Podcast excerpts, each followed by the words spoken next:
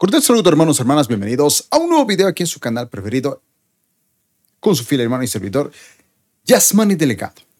Bien, estamos nada más y nada menos ya a comenzando 8 de enero de este 2020, nada más comenzando el octavo día. Y bueno, las noticias cada vez se vuelven un poco más eh, alarmantes, deprimentes. No sabemos exactamente, por así decirlo, qué pueda pasar en el mes de marzo posiblemente tal vez en el mes de marzo volvamos a estar justamente como estuvimos en marzo del 2020. El título de esta serie titulada ¿Qué pasará este 2020? titula, por ejemplo, La nueva ola del bicho ya comenzó.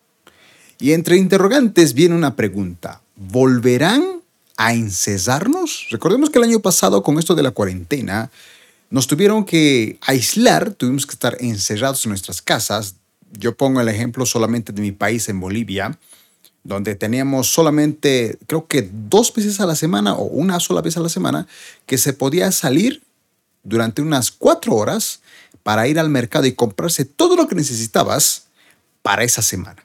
Evidentemente nadie quiere volver a eso porque la crisis económica ha bajado y la situación está muchísimo peor justamente comenzando este 2021, aun cuando muchos de nosotros somos creyentes. Es por eso que para comenzar este nuevo video, amados hermanos, quiero recordarles que estamos viviendo en tiempos que apuntan, ojo, apuntan a que muy posiblemente volvamos a experimentar algo similar a lo vivido este pasado 2020 con esto de la pandemia y el bicho, en donde estábamos literalmente encerrados sin poder salir, sufriendo de crisis económica y a la vez no sabiendo qué es lo que iba a pasar. Así que a diferencia de otros videos, amados hermanos, antes de comenzar con este y analizar cómo está viviendo el mundo actual a ocho días de comenzar este mes de enero, quiero que conmigo leamos este salmo, el Salmo 13, verso 1 al 6, que dice lo siguiente en la versión NBI. ¿Hasta cuándo, Señor, me seguirás olvidando? ¿Hasta cuándo esconderás de mí tu rostro? ¿Hasta cuándo he de estar angustiado y he de sufrir cada día en mi corazón? ¿Hasta cuándo el enemigo me seguirá dominando? Señor y Dios mío, mírame y respóndeme. Ilumina mis ojos. Así no caeré en el sueño de la muerte. Así no dirá mi enemigo, lo he vencido. Así mi adversario no se alegrará de mi caída. Pero yo confío en tu gran amor. Mi corazón se alegra en tu salvación. Canto salmos al Señor. El Señor ha sido bueno conmigo. Si usted analiza este eh, sexto versículo que dice, Salmo al Señor, el Señor ha sido bueno conmigo, parece contradictorio a lo que leemos en el primer versículo, donde dice, ¿hasta cuándo, Señor, me, me seguirás olvidando? ¿Hasta cuándo esconderás de mí tu rostro? No cabe duda, hermanos, que mucha gente se ha sentido de esa manera justo cuando comenzó esto de la pandemia en el año 2020. Pero, amados hermanos, puede que no siempre veamos respuestas a nuestras peticiones y más recordando que en este mundo tendremos aflicciones. Pero debemos recordar que hay una eternidad, hermanos. No se nos olvide que hay una eternidad que nos espera y que Dios cuidará dándonos lo necesario en estos tiempos difíciles. Él cuida de nosotros, pero aún así puede que pasemos, esperemos que no, hermanos, esperemos que no, por tiempos difíciles en este 2021, porque la situación se pone cada vez más alarmante. Ahora, amados santos de Dios, quiero recalcar que yo no hago este, estos videos, sobre todo esta serie de qué pasará este 2021, yo no hago este tipo de videos para desanimarlos, ni mucho menos eh, recordemos eh, que, que, al igual, por ejemplo, en este caso del libro de Apocalipsis, en la serie de Apocalipsis de más de 100 videos, que al igual que esa serie, la finalidad de este tipo de videos titulada en esta serie ¿Qué pasará este 2021? no son para desanimarlos, hermanos, sino son para recordar que nuestro arrebatamiento está en breve, No sé si nosotros somos la generación que seremos arrebatados, o posiblemente sean nuestros hijos, pero la finalidad es que debemos recordar que nosotros en algún punto seremos arrebatados. Cristo vencerá. Eso es lo importante de esta serie de videos. Estos videos no son para que usted se desanime, es para que usted recuerde que cada vez que el caos se acerca eh, eh, en todas las noticias que vemos, es porque un día Cristo va a volver. Y que usted y yo, si no somos la generación que es arrebatada, si no es la generación que ve los inicios de la semana 70, debemos estar preparados, esperando su llegada, viviendo en santidad, y predicando el Evangelio y no alejándonos de sus caminos. Isaías capítulo 41, verso 10 dice, Así que no temas, porque yo estoy contigo. No te angusties, porque yo soy tu Dios. Te fortaleceré y te ayudaré. Te sostendré con mi diestra victoriosa. Salmo 46, capítulo 1, verso 3 dice, Dios es nuestro amparo y nuestra fortaleza nuestra ayuda segura en momentos de angustia. Por eso, no temeremos aunque se desmorone la tierra y las montañas se hundan en el fondo del mar. Aunque rujan y se encrespen sus aguas, y ante su furia retiemblen los montes. Efesios 6:13 dice, por tanto, pónganse toda la armadura de Dios, para que cuando llegue el día malo, puedan resistir hasta el fin con firmeza. Amados hermanos, usted tiene que vivir una vida de oración y tener una vida de la armadura de Dios a través de la palabra de Dios, a través de la fe, a través de la comunión, a través del Evangelio. Porque solamente de esa manera, hermanos, a pesar de que vengan tiempos difíciles, no abandonaremos al Señor. Entonces, Dicho esto, hermano, quiero que se prepare para estas noticias que justamente están pasando en la actualidad. Desde la página 7, hermanos, en mi país, Bolivia, esta noticia publicada este jueves, 7 de enero de este 2021, dice, en 24 horas, Bolivia bordea 2.000 casos del bicho.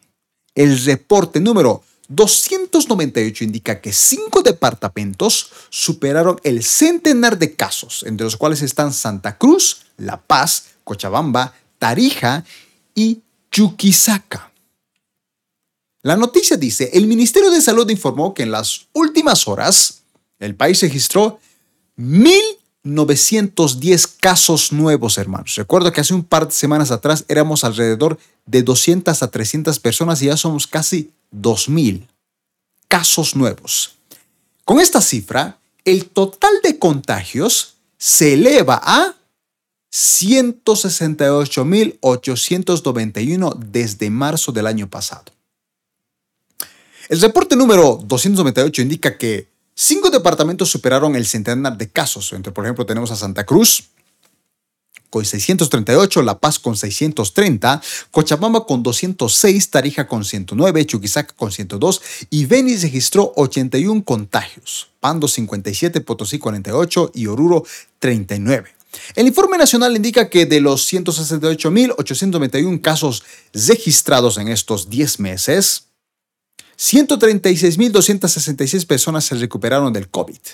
Hoy, 1.082 Ahora, dice, ayer miércoles Bolivia registra la cifra más alta de fallecidos por el bicho en los últimos meses. Salud reportó 46 decesos también y se registró 1.713 nuevos contagios. Ahora, esta es una noticia de hace un par de horas atrás, obviamente quizá no tan alarmante como países como Estados Unidos, pero solamente es una muestra de cómo está Latinoamérica en esta segunda ola está por comenzar. Desde la misma página, otra noticia dice que niegan que hayan identificado nueva cepa del coronavirus en Trinidad. Dice que el hombre que llegó desde Europa el mes pasado habría adquirido el bicho en nuestro país, según informaron en el centro Centinela. Eh, lo que pasa, hermanos, que antes de que aparezca esta noticia, salió horas atrás otra noticia diciendo que la cepa había llegado justamente a Beni, acá en Bolivia. Y recuerden, hermanos, que la cepa es 70% más contagioso que lo que se conocía simplemente como el bicho. Es como que ha mutado, ya lo hemos hablado en anteriores videos. Habíamos visto incluso que esto ya había sido confirmado que llegó a Chile y decíamos de que muy posiblemente de eso pues ya automáticamente iba a entrar a otros países como Argentina, Bolivia, Brasil, aunque ya se ha confirmado de que en países como Estados Unidos ha aparecido una nueva cepa sin que venga de otros países de donde ha venido.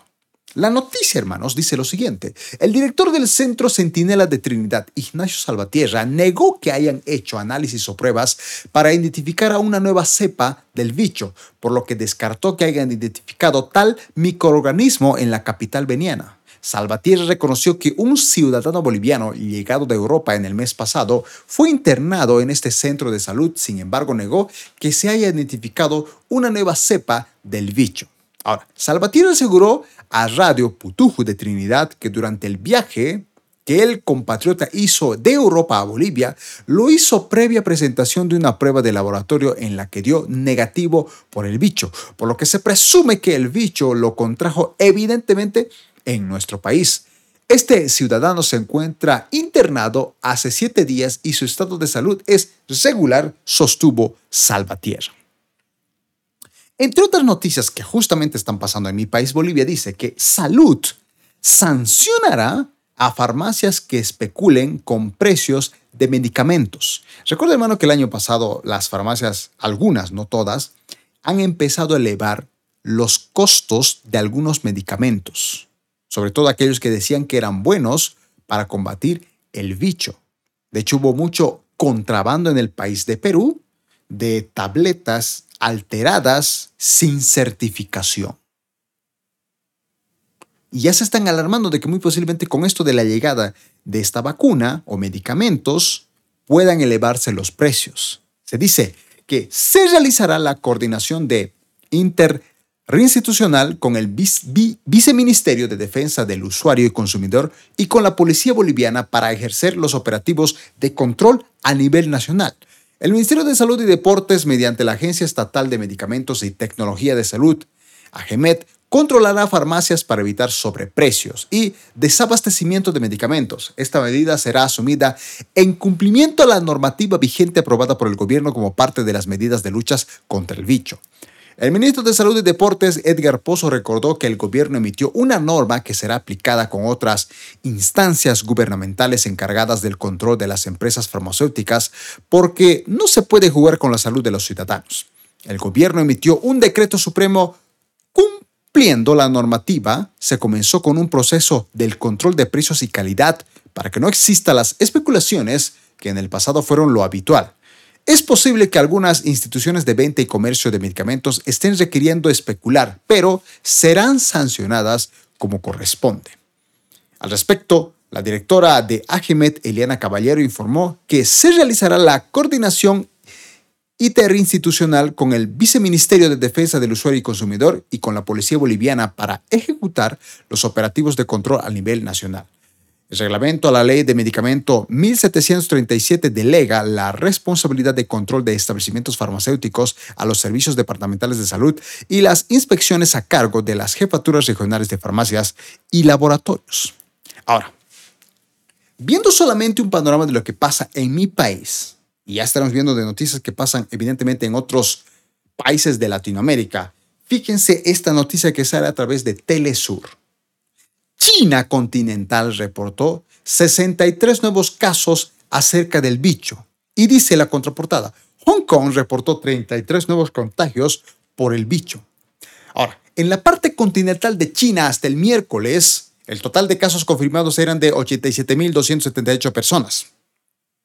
La Comisión Nacional de Salud de la República Popular de China actualizó en su sitio oficial las cifras referentes al último al, último parte del bicho y dice, en las últimas 24 horas, la parte continental de China reportó 63 nuevos casos de infecciones confirmadas por el bicho. se precisan 52 casos autóctonos, la transmisión local y 11 casos importados. De estos últimos 5 se registraron en la ciudad de Shanghái, dos reportes en la provincia de Hebei y dos enfermos constatados en diferentes lugares. Ahora dice, en la provincia septentrional de Hebei se identificaron 51 personas enfermas. Esto, hermanos, es un tanto alarmante. Ahora, porque recuerde que en Japón hay una inicio de tercera ola y dice que en el continental de China hasta el miércoles eran 87 mil personas infectadas, incluidos 485 personas que aún estaban bajo tratamiento. Y la noticia continúa diciendo que en 31 regiones de nivel provincial y el cuerpo de producción y construcción de Hingai, en el territorio continental chino informaron 79 nuevos casos de asintomáticos, hermanos, incluidos 8 casos importados. Ahora, vamos a seguir viendo noticias porque esto está muy alarmante. Fíjese lo que dice el perfil. Noticia del, en este caso del 7 de enero. Toque de queda light. Ojo, toque de queda light. Porque el gobierno habla de restricciones y cuándo empiezan. Y dice, falta la letra chica del decreto pero el estreno de la veda nocturna será este viernes a las 23. ¿Cómo lo aplicará la ciudad? Es uno de los temas salientes. Ahora dice, mientras el gobierno nacional insiste en recalcar que las restricciones anunciadas para tratar de detener el crecimiento de casos del bicho nada tiene que ver con el toque de queda, lo cierto es que aunque sea una versión light, es decir, que no sea tan toque de queda, y se insiste en resaltar que será simplemente restricciones, la expresión toque de queda sanitario quedó instalada y se aguarda a ver qué impacto tendrá en la nocturnidad, sobre todo si se aplica en la ciudad de Buenos Aires, Argentina, y las principales ciudades bonaerenses, especialmente las de las costas atlánticas, que concentran el mayor movimiento turístico. Según el anuncio hecho este jueves por la administración del presidente Alberto Fernández, las restricciones a la actividad nocturna harán su estreno este viernes 8 de enero a las 23 horas. Desde allí y hasta el 6 de la mañana se abrirá una nueva ventana en la que el gobierno confía en poder desalentar muchas de las actividades de entretenimiento que en las últimas semanas abundaron en situaciones en las que se veía mucha gente junta sin barbijos ni distanciamientos, propiciando obvios vectores de contagio. No se conoce la letra chica del decreto que pondrán en marcha esas restricciones, pero las expectativas por ver cómo reaccionarán los distintos distritos arrancó con la sonora reacción en Córdoba, rechazando la aplicación de este toque de queda en su provincia, que es uno de los principales actores del movimiento turístico nacional. Es que evidentemente esto les va a afectar económicamente. Dice que las medidas se redactarán en este momento y van a estar publicadas el viernes, es decir, el día de hoy, que es cuando van a empezar a regir dijo este jueves 7 de diciembre el jefe del gabinete de Santiago Afero sobre la restricción que se anticipa y que irá de las 23 horas hasta las 5 o 6 de la mañana, porque dice, un grave riesgo, según Juntos, por el cambio. Mientras tanto, desde el interbloque de diputados nacionales de Juntos por el Cambio hablaron de la gran preocupación, entre comillas, que genera el anuncio del gobierno de restringir la circulación nocturna desde este viernes. Y dice, nuevamente, el gobierno elige restringir las libertades individuales como una única respuesta a la crisis sanitaria del bicho, señaló un comunicado opositor en medio de la fuente, fuerte incremento de contagios en la última semana a partir de la proliferación de las fiestas clandestinas y las reuniones en el marco de las celebraciones de fin de año. Para los legisladores opositores, sin un plan de vacunación ni acuerdos que garanticen el acceso de la vacuna en los próximos meses para la población de riesgo, ni una política de testeo masiva y eficiente, se intenta ocultar la negligencia en el manejo de la pandemia, culpando a los ciudadanos, especialmente a los jóvenes, por el aumento de los contagios. Para la principal coalición opositora, entre comillas, dice que lo más grave es el riesgo de que una prohibición de este tipo y la estigmación de la conducta de los jóvenes pueda derivar en multiplicación de casos de violencia institucional como los que se produjeron durante la cuarentena y que causó muertes como las de Blas Correa, Luis Espinosa y diferentes nombres y muchos otros casos que aún deberán aclararse ante la justicia. Posiblemente bien un toque de queda supuestamente light, no tan, eh, no sé, ah, agresivo, pero que temen la reacción de los jóvenes que evidentemente ya no quieren estar encerrados. Hace poco en mi país, eh, el día de ayer, hermanos, salió un video en una ciudad que literalmente la gente se reunió a quemar los barbijos diciendo de que no estaban a favor de utilizarlo porque pensaban que esto de la pandemia era una mentira para no poder respirar bien. Sea que usted crea o no, la situación está grave. Ahora, sé que lo he repetido una y otra vez en cada video, hermanos, lo que Jesucristo dijo a sus discípulos en Juan 16:33.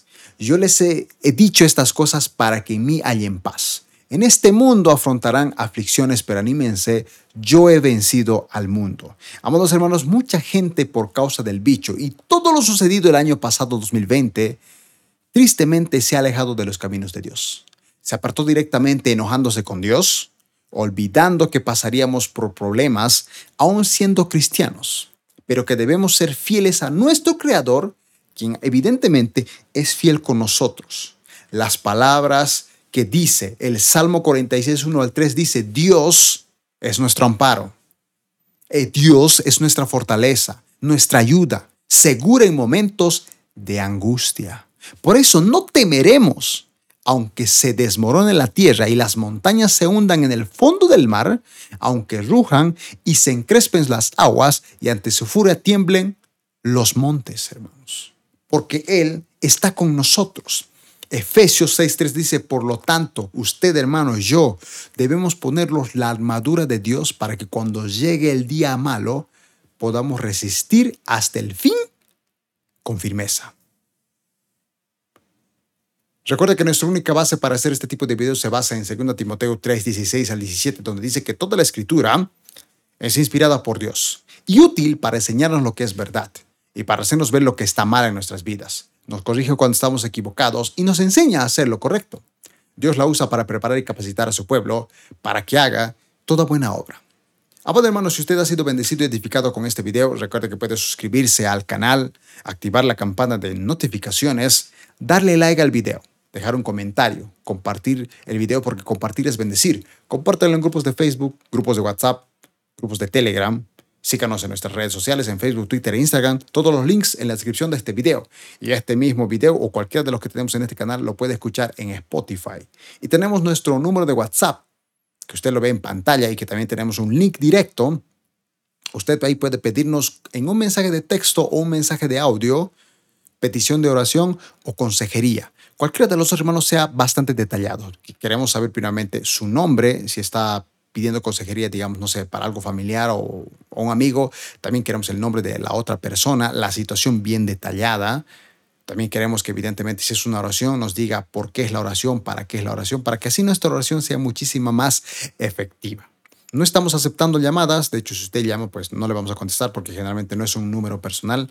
Nosotros como usted tenemos que eh, trabajar y no estamos siempre atentos al número porque evidentemente muchísimas personas escriben, pero lo que sí respondemos, aunque nos tardamos en responder un par de horas o a veces días, dependiendo el tiempo, es que sí respondemos ya sea a las peticiones de oración o a la consejería.